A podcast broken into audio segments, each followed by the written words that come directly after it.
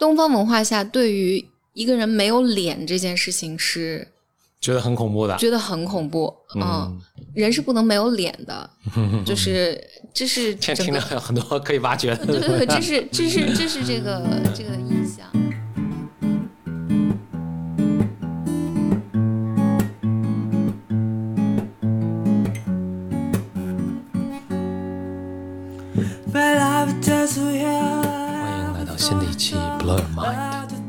个人的公路博客。大家好，我是峰哥，我是简玲玲。BOM 最近升级了我们的录音设备，所以大家这次在听的时候，应该能明显的感觉到一个音质的不同。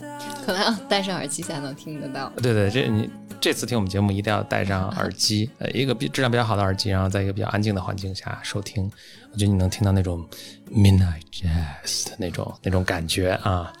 午夜爵士乐的那种感觉，真的。因为因为我们之前都是用那个录音笔在家随便录的，然后这次升级了设备。但升级设备这个事儿呢，就是有好有坏。就好的是音质可能会变得更好一些，坏的地方就在于我们现在变得非常的正式。我平时都是躺着录的，现在就坐了起来。另外，录音起来录音也相对麻烦一点，就是我们就设设备比较多，对呃，各个电源啊什么就要插好啊，然后。包括他跟他对你跟话筒的要，就是你在使用话筒说的时候是有一定技巧的，嗯。所以我们也不确定 B M 会多少次用这个来录。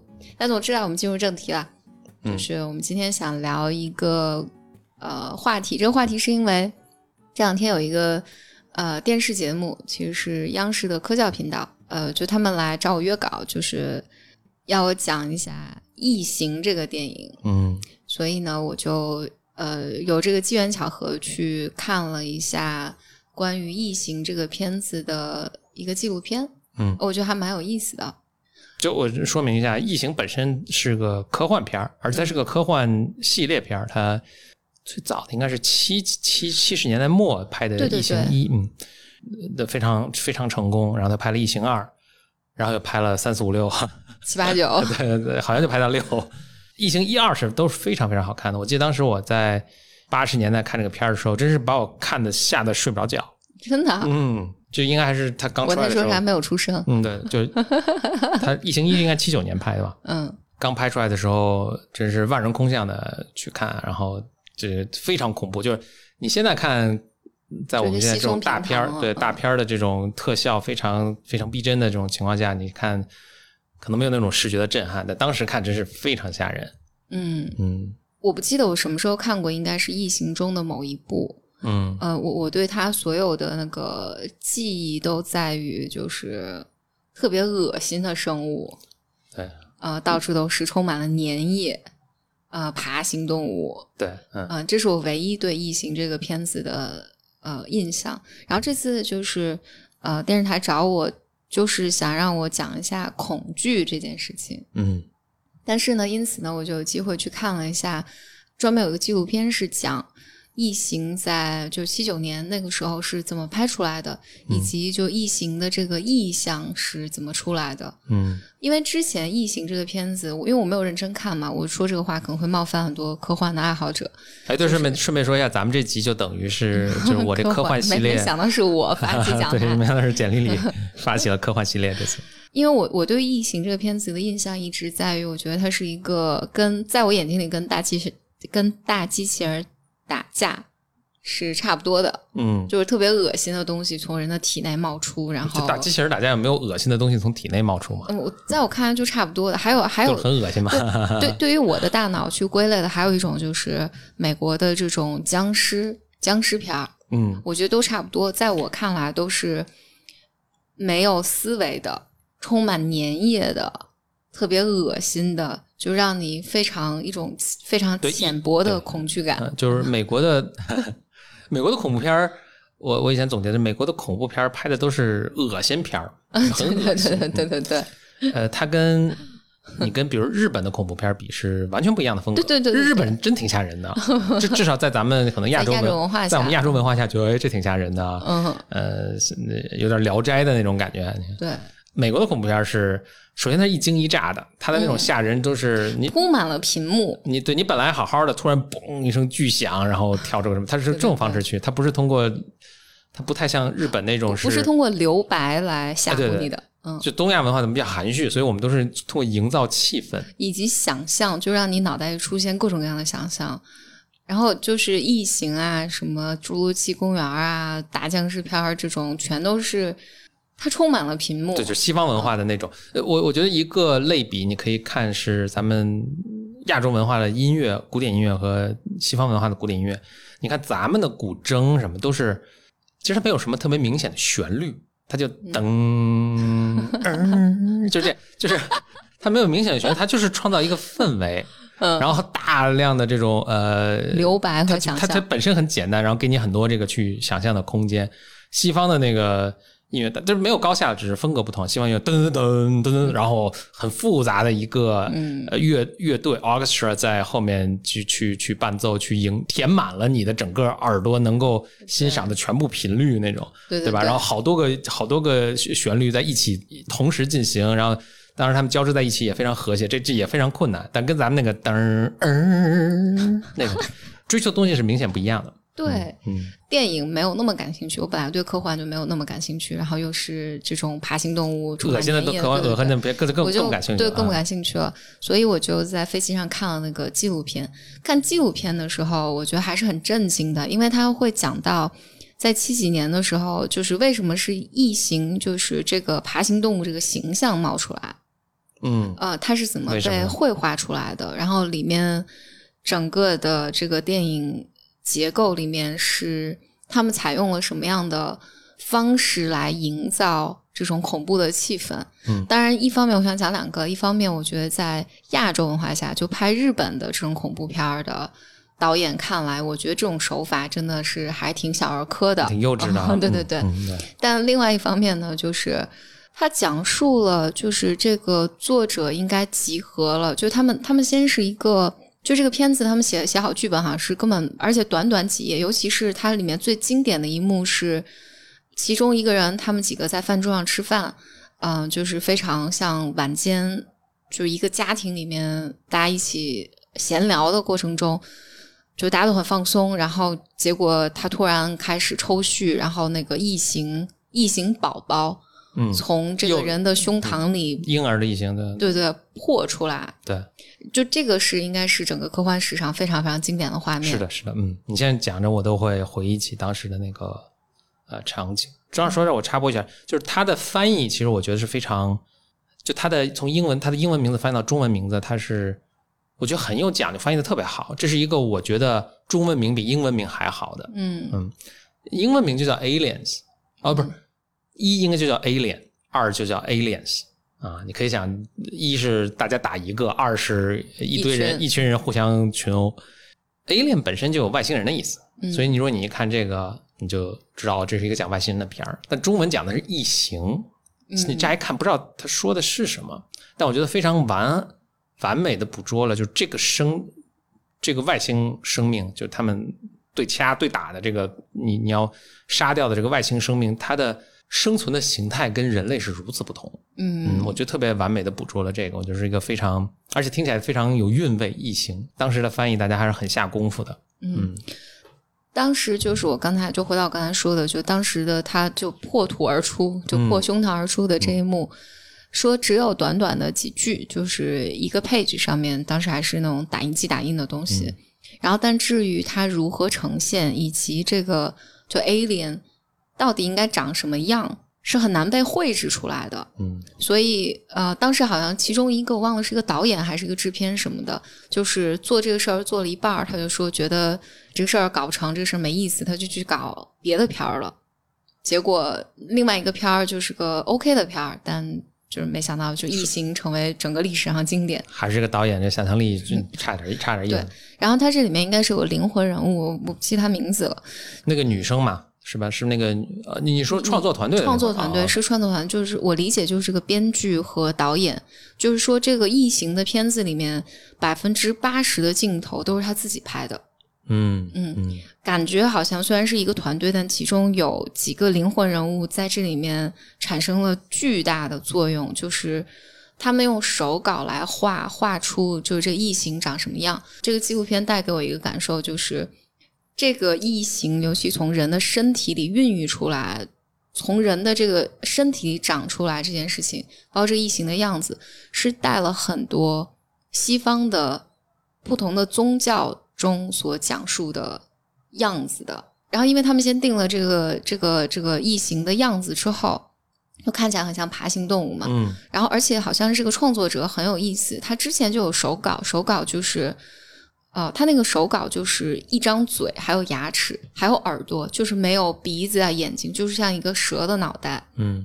呃，他的那个意象里是这个，从他们的角度来看，就是最终异形被绘制这个样子，就是。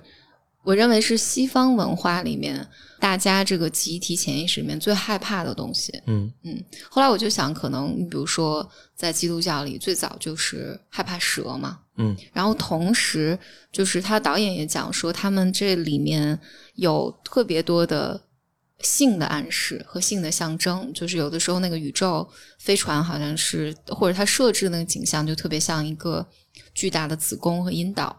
呃，然后你看那异形的形象也非常像那个生殖某种生殖器，然后我我这我这补充两个，一个是就异形的这个形象，它是一个很像就你说的爬爬行动物。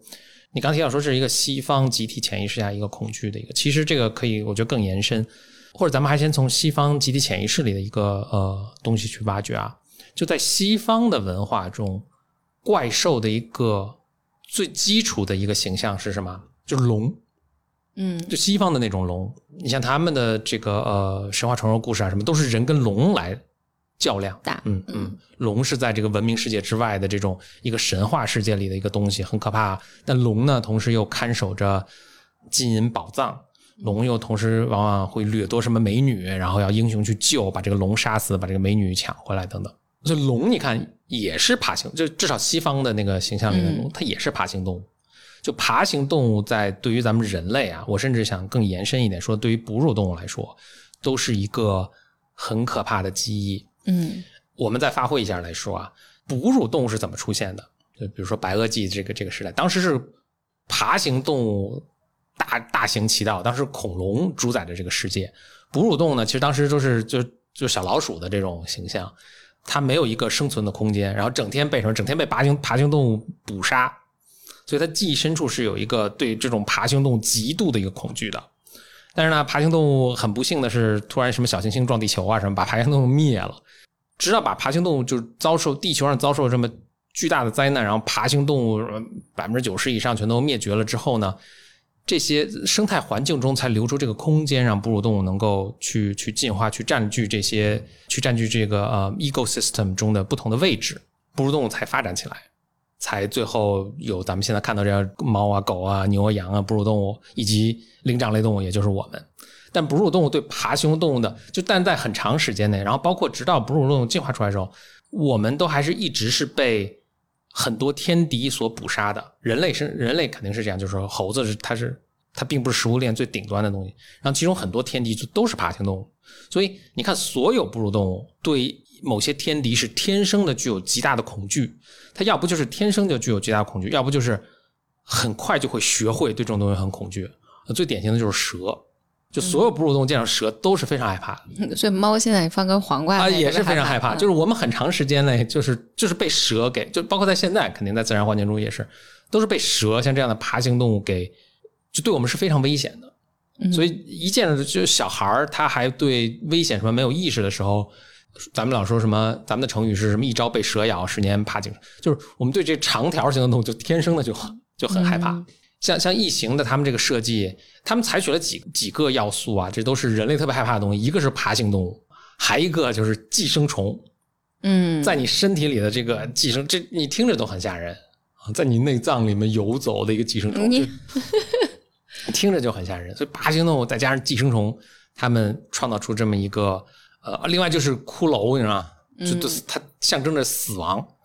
呃，所以你看异形身上没肉啊，那个人就是一大骨架子。他把这些元素集中起来，当然就就有极大的充满了粘液啊，极大的想象力。这个他塑造出了这么一个东西。然后另外呢，他他们引用了一个什么样的？他的灵感来自于什么地方？就是我们人类其实老在想象它名字也叫异形嘛，老在想象一个跟我们熟悉的这种生存完全不一样的一种生命形式。但当然，你很难凭空去想象这么一个东西。所以，所以就就大家想有几个发展类型啊，其中一个科幻小说啊，就最后就往几个方向不同的方向方向方向发展。其中一个方向发展就是异形，我觉得非常有代表性的。但是后面还有很多其他的其他的例子，比如说 Under Game 也是非常典型的一个例子。人们想象另一个跟我们竞争的一个社会是种类似昆虫这样的社会。嗯，昆虫这样的社会就是，呃，有一个蜂王啊，或者一个蚁王，它是权威巨大什么，然后生出很多这个工蚁呀，或者是工蜂这样，然后他们工蚁工蜂就是不惧死亡，或然后这些昆虫有一个集体意识这样的一个社会环境。异形一它应该没有没有讲到这个，但你看到异形二，你就会能发现，就是就是他们在异形一里面使劲打，费了好长好大劲才把打死的那个，其实只是他们一个工蚁。哦，异形二不叫 aliens 嘛，就是他们去打蚁窝，嗯，所以你你看异形它是有一些昆虫的一些那个呃元素在的，嗯，呃，异形二就是他们去打蚁窝和去要歼灭那个蚁后，这感觉非常没有想象力，就是他们能想到这一步已经很难了，就是你看还有什么其他什么作品能想到这一步就也很少，你凭空想一个东西是是特别困难的，所以咱们就只能从一些什么昆虫社会去借鉴灵感。来去呃，来去创造一个新的一个世界，所以他们创造一个新的世界，就是想象一个外星人，但他们都是这种像蚂蚁社会一样的，就都是小喽啰啊，小喽啰，但这些小喽啰战斗力也很强了，就跟人类相比。但他们发展到二的时候，我相信到这儿你可能还挺期待想去看那个二，就是他们怎么跟那个跟那个蚁窝，就是人类派出一支部队跟这个一窝蚂蚁打架，嗯，然后一窝蚂蚁就是他们最怂的，都跟这个。异形一里面这个 这个一当时的这个异形这个战斗力差不多。我这这是我刚才想说的另外一点，就是他们先创造出这个形象之后，然后接下来的难题就是这个外星人这个异形如何登场。嗯嗯嗯，所以他们要让他恐怖的登场，如何用他用什么样恐怖的方式来登场？所以很有意思的就是他们去。研究的就是昆虫，嗯，就发现昆虫就是，就所有他们在镜头上表现的东西，都是在昆虫界每天在发生的事情。对，所以他讲的就是有一些我忘记，但我记得你咱们之前在 BOM 上你也讲过，就有一些昆虫是通过长在别人的身体里，然后从就是寄居在他的身体里，然后就是使得这个人变成一个躯壳。然后最典型的是冬虫夏草，当然冬虫夏草是一个真菌弄的，但是你可以想象，就是它的一个种子。哦，其实很多的马蜂就是这么生的，马蜂就会抓一个毛毛虫，它把这毛毛虫给麻醉了，嗯，所以毛毛虫没死，所以它身体不会腐烂。马蜂就身上有毒素，就打了一针把毛毛虫打麻醉了，然后马蜂在毛毛虫身体里产一个卵，这个卵就是小马蜂，小马蜂出来之后就吃吃毛毛虫，吃吃吃吃，把毛毛虫吃完了，毛毛虫当然就死了。小马虫就从毛毛虫身体里扒出来啊，像这个异形一样扒出来，然后变成一个成年马蜂，再去找别的毛毛虫。天哪！哦，我记我记得你之前还有讲过一个什么，它从什么它脑袋长出来，你记得？冬虫夏草就是比较典型的。啊，你能再讲一遍吗？哇，有好多特别有趣的例子。我我我先讲这个吧，就这是一个更神奇的一个例子。就有一种真菌，一般在热带亚马逊雨林的很多，有一种真菌，这种真菌专门寄生在蚂蚁身上。嗯，那这种真菌很有趣。它必须在相对的温度湿度，它才能够就它生命生成长到一定程度，然后它必须到一个相对合适的温度和湿度，它才能继续成熟。所以你知道真菌是通过孢子去传播，就是你可以想小的繁殖细胞啦，就随空飘散。所以咱们空气中有很多这种东西。嗯，这个小的一个孢子呢，就在空气中飘飘飘，飘到一个蚂蚁身上，它就钻到蚂蚁的身体里。那更有趣的是，它会去影响蚂蚁。这时候它还在地面啊，但是它在。你要热带雨林是很高的，它必须到一定的高度，这个树的某还不能说只是到树上，它必须到树的某一个高度高度的这个段这个断层，它在那儿的温度湿度是最适合它繁殖的，所以它会钻到蚂蚁的身体里，不知道它是通过让蚂蚁去到那个高度，这时候就就就是这蚂蚁如果它就开了个开了个车，就控对对控制蚂蚁，嗯，这时候蚂蚁的同伴肯定会觉得这个人疯了，行为突然开始慢慢奇怪。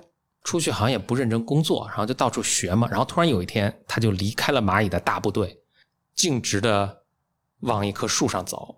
啪啪啪啪啪啪啪啪。你要问他呢，他自己也说不上来自己要为什么做这个事儿，但是他看着还是正常的一只蚂蚁，离开了同伴往树上，突然爬到树上某一个合适的高度的时候，这只蚂蚁就一口，你知道蚂蚁那个嘴叫它喙吧，叫嘴，一口咬住树干，咬得死死的，然后四脚一伸就不动了。你再过两三天，就突然发现蚂蚁脑袋上长出一棵小植物来，然后就这真菌就冒出来了。对对，吸取蚂蚁的营养、身体的养分，然后毛真菌就成熟，然后叭，天女散花，把它的下一代的孢子又撒出去了。但这个真菌太神奇的是，它能不伤害这个蚂蚁，然后操控它的精神，对，然后让蚂蚁爬到这个某一个合适的位置。就蚂蚁不动，而且蚂蚁临死前还一口咬住这个树，让自己不会掉下来。然后蚂蚁的任务就完成了。然后类似这样的好像还挺多的，就是真菌落在蚂蚁身上，然后让蚂蚁干一些疯狂的一些行为。所以异形其实也是它引荐了这个，对对对，所以它必须到人的身体里来那个是吧？对他他们就是说这是就当他们有这个想法的时候，就画出草图来，大家都觉得。震惊了，但他们就是借鉴了，说自然界中就大自然界中就生生奇思怪想非常多。这这就是人类最最大的恐惧。呃，你你刚才说这个让我想到，其实我妈在跟我讨论的一个事情，她看了一本书，就是看就是甲状腺类的疾病。嗯。呃，就是这个基本上，如果现在医学大家会说这个是基本没有办法治愈的，然后你只能靠服服用一定的药物来帮助你调节你身体里的这种激素水平啊，等等等等。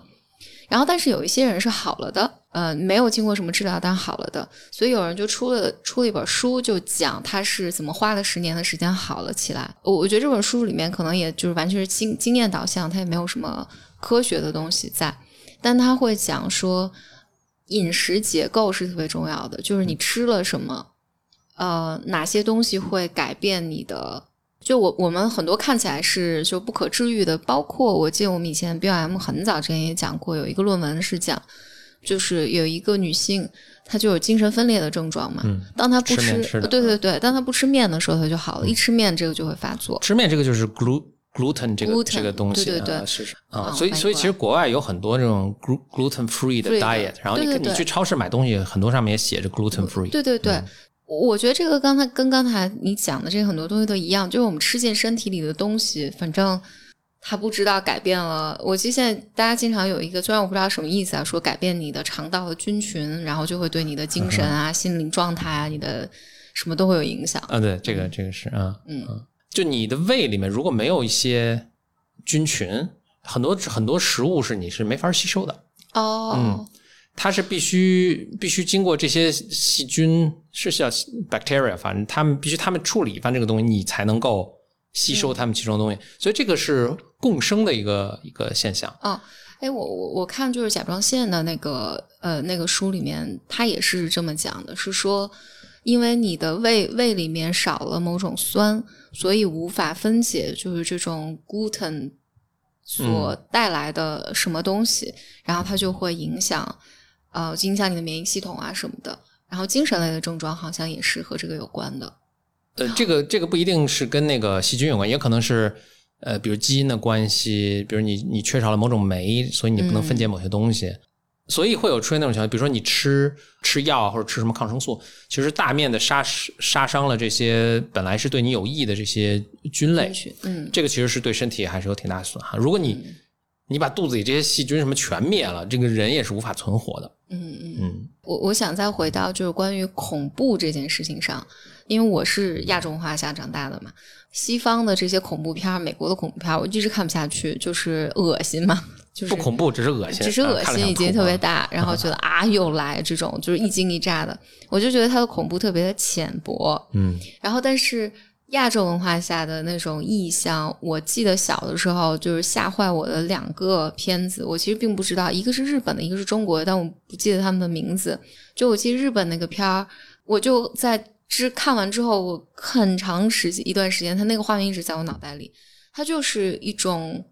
特别灰度的一个画面，大概房子或别墅的一个什么什么地方，然后有一个东西就腾腾腾腾这样倒，然后也很安静，你什么也没看见，就是我觉得我我我快要被吓死了，就是有很多很多那种那种画面。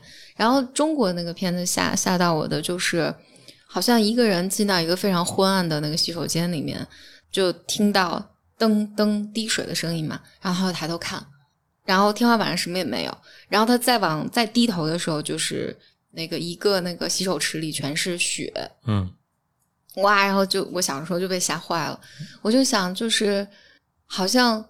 东方文化下，所有的这种恐怖的东西会吓到你的东西，全是靠想象力。靠想象力，它没有一个什么特别不得了的什么东西出现。然后，因为今天早上我跟那个这边的编导聊的时候，就聊到一件事情，就他聊到他聊到一个对于他一个特别大的意向，就是说，比如说。你晚上走到那个洗手间里面，你看到一个女生，然后是个麻花辫子，你听过这个吗？没有。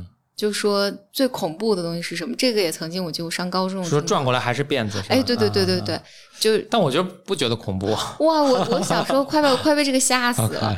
我就想，我现在也不觉得这个恐怖了，但那个时候我觉得要吓死了。我记得还有一个意象吓到我，就是。说呃，外面街上有一些人，这些人长得像那个那个路灯，比路灯还高。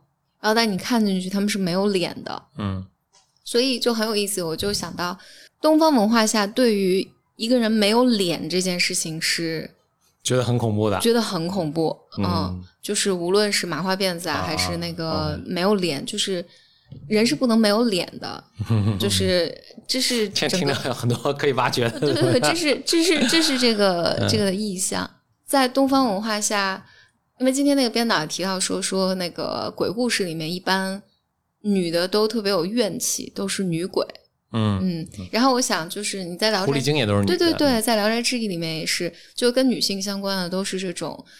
啊，你遭受特别多的冤屈，阴魂不散，就很少是男鬼，很少。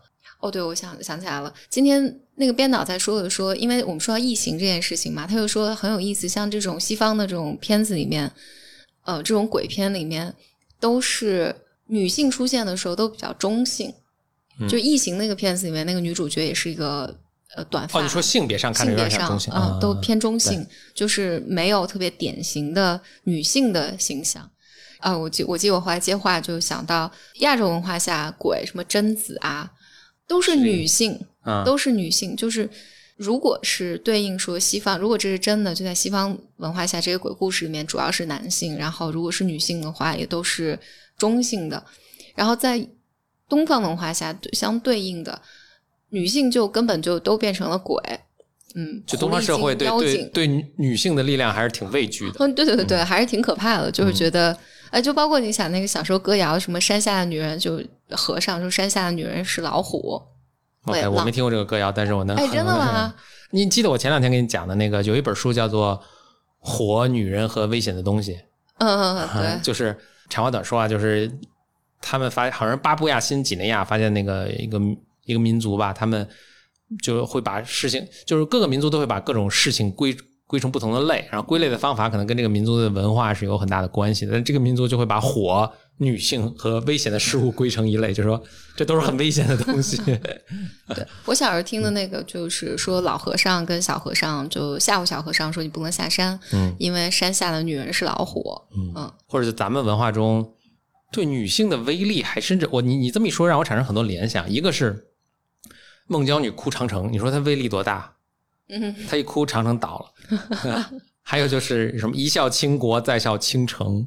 嗯，这个也是女性的这个这个这个力量了，power。嗯，还有，但这就变成一种在现在看起来这个不太正确的描述，说这个比如红颜祸水，它虽然是一个负面的去去描述，但是后面也还是隐含着那它力量是很大的。嗯，哦，能把你灭了，对吧？嗯。对，这这个就是我有时候在想，就是比如说整个人类社会，咱们一直在说，就是比如说平权这个事情，就好像很难达成啊，女性遭遇了很多不公啊什么的，就是为什么人类社会里面就发展这么久，这么大的力量来钳制女性的发展，就甚至就还说到，比如说裹小脚缠足文化这个事情，要把女性弄得不会走路。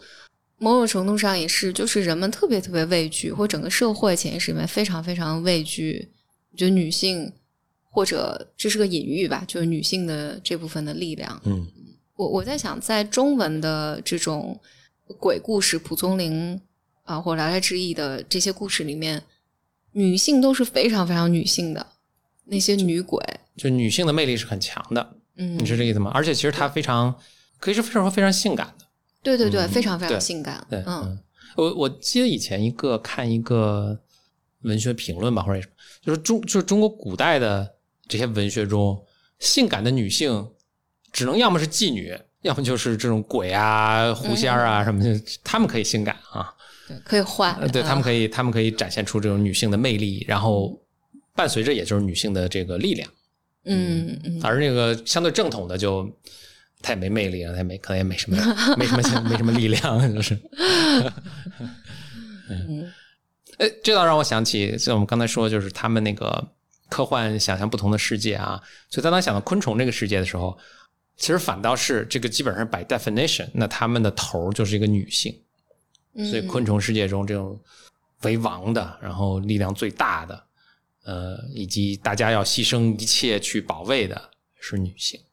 哦，因为我在看这个异形的纪录片的时候，有一幕是非常让我浑身不舒适，但是我非常非常的印象深刻的一幕，是他们在讲到说，在做这个电影之前，就异形呃一，它是参考了，说它是融合了，就是可能四几年五几年，就是有有有史以来的所有这种科幻和恐怖片的。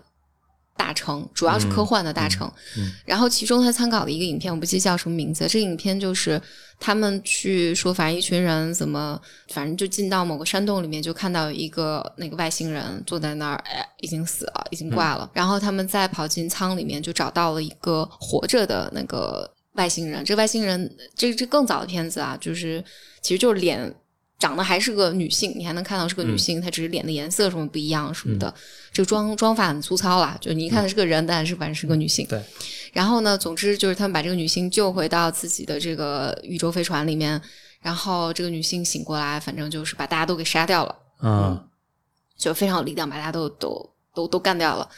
然后，但这个具体发生什么我们不知道。但这个电影的结尾是结在就一个人类，最后人类获胜了嘛？是这个人类端了一盘儿这个女性的蛋，卵子，蛋，就女性的卵子，然后一盘儿就是还在动，就像那种要做蛋炒饭吗？要不 不不。卵卵就是还不是蛋，就是圆的，那那个还在噗噗噗噗那种那种放大的一盘这个是个非常猥琐的中年男性科学家端着一盘那个女性的蛋就很高兴。这个电影就结尾在这儿了。嗯，这个解说呢是说结尾在这儿的时候，于是你就会去想，嗯，人类是不是要灭绝了？嗯嗯，这一盘蛋，它可能可能有个一二十个吧，一一这一盘外星人的卵，他们会长成，会孵化出来，会孵化出来，然后那人类的未来将将是什么样？嗯，疫情后面每个系列结尾基本上都是这个路数。说到这，我想到这个纪录片还讲到一些，就是说说这个异形的产生，你和当时就就是六七十年代和当时的很多呃整个世界正在发生的事情啊，政治格局、国家之间的关系以及青年人的各种。愤怒感啊，还有对未来的想象，就是会想象会不会有有呃有外来的势力入侵啊，等等等等都有关系。所以说，异形的那个大获成功，其实就除了我们刚才说有宗教的色彩啊，有性的意味啊，有这种意象等等等等，也和当时的整个社会环境有很大的关系。嗯，据说当时异形他们在向投资人吧。去 pitch 这个电影，据说你投钱来给我拍这个电影的时候，他们是这么描述的：说异形就是 Jaws in space，就 Jaws 是那个斯皮尔伯格拍那个大白鲨。嗯，他说我也不知道。OK，这讲不下聊，真会聊天聊不下去。大白鲨是应该是在疫情出来就前两年的一个。很有名的恐怖片到现在都是。其实你现在去看，不不会觉得太太恐怖，但在当时也是非常震惊的。大白鲨就是讲一个海滩突然出现一个食人的大白鲨，就大家去游泳都老被大白鲨吃掉，后来就费了牛劲把这大白鲨干掉的一个故事。让大白鲨神出鬼没，就这样。他说我们要翻拍这个大白鲨，翻拍，或者说基本上就一个大还是大白鲨这个情节，但是我们是把它放在一个宇宙飞船的这个环境下去拍。嗯啊，其实你看，基本上就是这样，就是这个异形大白鲨，对吧？在这个鲨鱼嘛，也是人类特别恐害怕的一个一个形象。这个异形在这个宇宙飞船中神出鬼没，然后把他们一个一个都干掉了，基本上就是大白鲨的这个情节。所以很多的就好莱坞电影也是，他把以前的一个故事情节或者以前一个灵感，他把它环境换了一下，嗯，比如历史剧变成科幻剧了，或者恐怖片变成科幻片，再重新拍一下，然后。因为人类人类是没有什么变化的，我对这个就这个故事情节能打动我。其实你换一个环境，我还是会喜欢。就是就是千面英雄嘛，就是其实同一个故事就换了不同张的脸。嗯，我我最后想补充一个非常我刚才想到的一个细节，我觉得还挺逗的，就是这个异形里面最经典的画面就是，呃，大家吃着吃着，然后那个那个异形从他的胸膛里破土而出嘛。嗯。当时在场的演员其实是并不知道，不知道这个这个东西将会如何出现，可能只有那个眼被破土而出那个人是知道的，别人都不知道。所以说那天上午呢，他们进进去先布置场地嘛，他们就为了使得更逼真，就去买了好市场上买了好多那种牛牛的内脏什么的，就是还弄得到处都是。大家进去拍的时候，只是就是腥臊恶臭这种。嗯，我我看那个视频里面挺逗的，就是他等于这个。人是应该有个假模型，嗯，呃，然后下面是有一个人拿着那个模具，就往上捅。OK，就拍着还好费劲。对对对，那那那个那个年代吧，说往上捅，使劲往上捅，说头两次就是拍的时候，对对对，没有没有捅出他的那个呃 T 恤，嗯，所以头两次大家就其实那个演员就吓一跳嘛，嗯，到。第三次的时候，因为演员从来没有见过这个东西，嗯，然后里面那个女演员她说，她说那个等就是她突然捅出来的时候，她自己就是吓坏，她一下吓得一屁股就坐地上了。她说那一切都是真的反应，她是一下子被跌出去了，跌出去她。吓坏了，就像那个猫看着黄瓜一样。然后他想说：“不行，我我不能在，就周围人都很慌张。然后我他说我不能在，我不能跌落那个 camera 的画面。然后赶紧又想把它挤进来。那个时候全是用模型来拍嘛，嗯，就特逼真。”就是怎么说呢？对演员来说挺挺真的，因为这个东西真真的在那儿，你能够跟他有个互动。互动，嗯。现在都是蓝屏什么绿屏，对演员的演技要求更高。或者我觉得演员是演不出来，人类演员我觉得是演不出来，所以大家现在觉得现在的演员都特别像死木头。嗯。就他得想象后面是一火山爆发，或者后面是什么千军万马在奋战，然后我做出什么样表情。但是我觉得你这个你在演员这个素质高、训练的好，他还是不太行。嗯，肯定是不太行，所以现在你看，现真的是演员就是特逼真，但是你看演员像个木头一样。嗯，是，确实是我记得前一段我在呃，我忘了我刷哪个，好像刷微博什么的，看到有一个电影就是绿幕的片段，嗯，还是挺震惊的。一个演员其实就在一个可能十平米的地方，他演了，就是他从外面进来到酒吧坐电梯，然后。再到吧台去什么点餐、跟人搭讪，然后说话，就他一个人，他还要走。然后，但后来把就是在填补上，对对，填补完之后，反正我是没看出来，就是完完全看不出这是假的啦。但那个我我在看他们当时演那个的时候，他真的还挺震惊，就是下面一个人拿那个拿那个模具往上捅捅捅出来。就真的还挺逗的，就是因为他那个纪录片会播反复播放那个女那个女演员当时的状况嘛，她就是真的是整个脸都扭曲了，然后她一屁股摔下去了，嗯，都是真的，嗯，这是演不出来的。对，或者这种意外，就事先我不跟你说是什么，就看你一个真实的反应，嗯，就就是很棒。我觉得，所以所以你看老片儿是有一种不同的震撼的啊，我我真是。就演员现，就现在演员自己也吐槽，就说你让我对着一个绿屏，让我去做出这种喜怒哀乐的各种心理活动，当然这是一个演员的基本素质，但是这个绿屏确实没有让让这个工作更难了。对对对，OK，这就是我们讨论了一下《异形》这部经典的科幻片儿，其实还很推荐大家去看的，如果你没有还没有看过的话。对我我我是看完了这些，我是打算再看一遍。这可以咱成为咱们周末的项目，咱把可以把《异形》《异形》一二都都看一下。可以，嗯。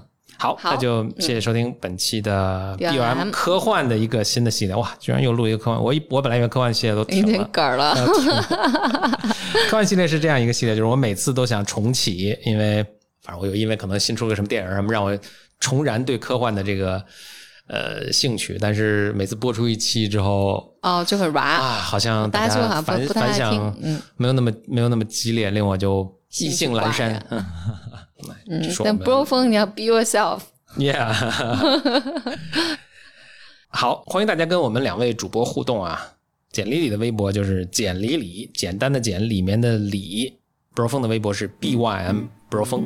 另外呢，我们有个来信的邮箱是 bym club at outlook 点 com。欢迎大家给我们写信。我们下期节目再见，拜拜。But